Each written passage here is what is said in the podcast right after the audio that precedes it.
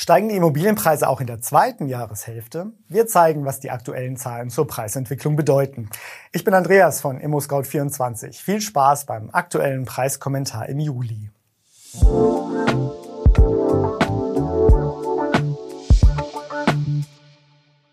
Man rätselte, man ahnte, man vermutete.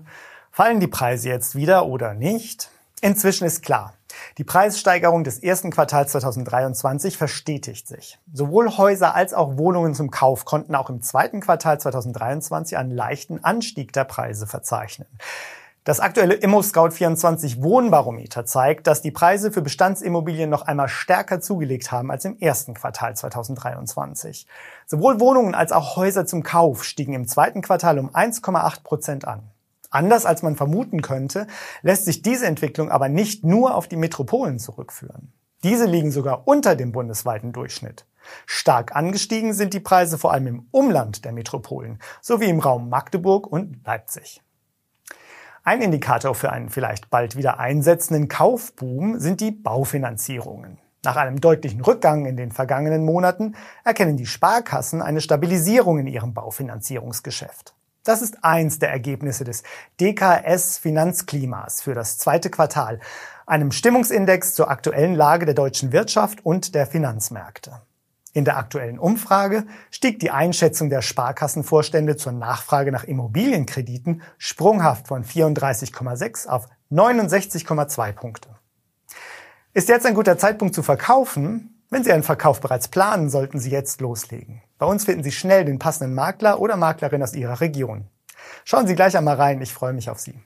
Trotz der positiven Entwicklung warnt Ulrich Kater, Chefvolkswirt der DK Bank, vor zu viel Optimismus. Er betont, dass dies nicht als Beginn eines neuen Booms in der Wohnungsbaufinanzierung zu sehen sei. Vielmehr deute die Verbesserung auf niedrigem Niveau darauf hin, dass die Talsohle durchschritten sein könnte. Diese Entwicklung kann folgendermaßen interpretiert werden. Im Allgemeinen gewöhnen sich die potenziellen Käuferinnen nach einiger Zeit an die höheren Zinsen und tätigen schließlich die zuvor aufgeschobenen Käufe. Die Frage ist nur, wie lange sollten sie mit der Vermarktung ihrer Immobilie warten? Der deutsche Wohnungsmarkt könnte in der zweiten Jahreshälfte 2023 wieder an Fahrt gewinnen.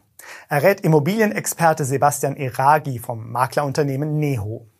Derzeit warteten sowohl Käuferinnen als auch Verkäuferinnen ab, ob sie ihre Preisvorstellungen durchsetzen können. Die Vermarktungsdauer hat sich verlängert und die Verhandlungen sind zäher geworden. Die Immobilienpreise liegen aber immer noch über dem Niveau von 2019. In den meisten Fällen ist es daher wahrscheinlich, dass beim Verkauf weiterhin ein Gewinn erzielt wird.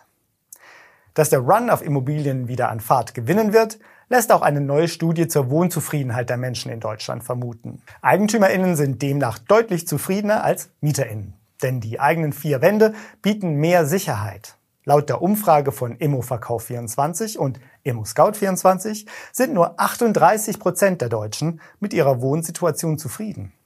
Die größten Belastungen sind hohe Nebenkosten 22 Prozent und hohe Mieten 15 Prozent. In der Stadt kämpft man häufiger mit Lärm und Nachbarn, auf dem Land bemängelt man schlechte Verkehrsanbindung. EigentümerInnen sind mit 43 Prozent zufriedener als Menschen, die zur Miete wohnen. Dies gilt vor allem für Frauen. Von ihnen ist fast die Hälfte zufriedener. Angesichts dieser Vorteile lohnt sich die Suche nach einem Haus oder einer Wohnung besonders. Und damit sind wir am Ende unseres ImmoScout24 Preiskommentars im Juli. Den Link zu diesem Preiskommentar finden Sie auch in der Beschreibung. Wenn Ihnen unser Beitrag gefällt, schenken Sie uns einen Daumen hoch und abonnieren Sie uns. Vielen Dank für Ihr Interesse und bis zum nächsten Mal.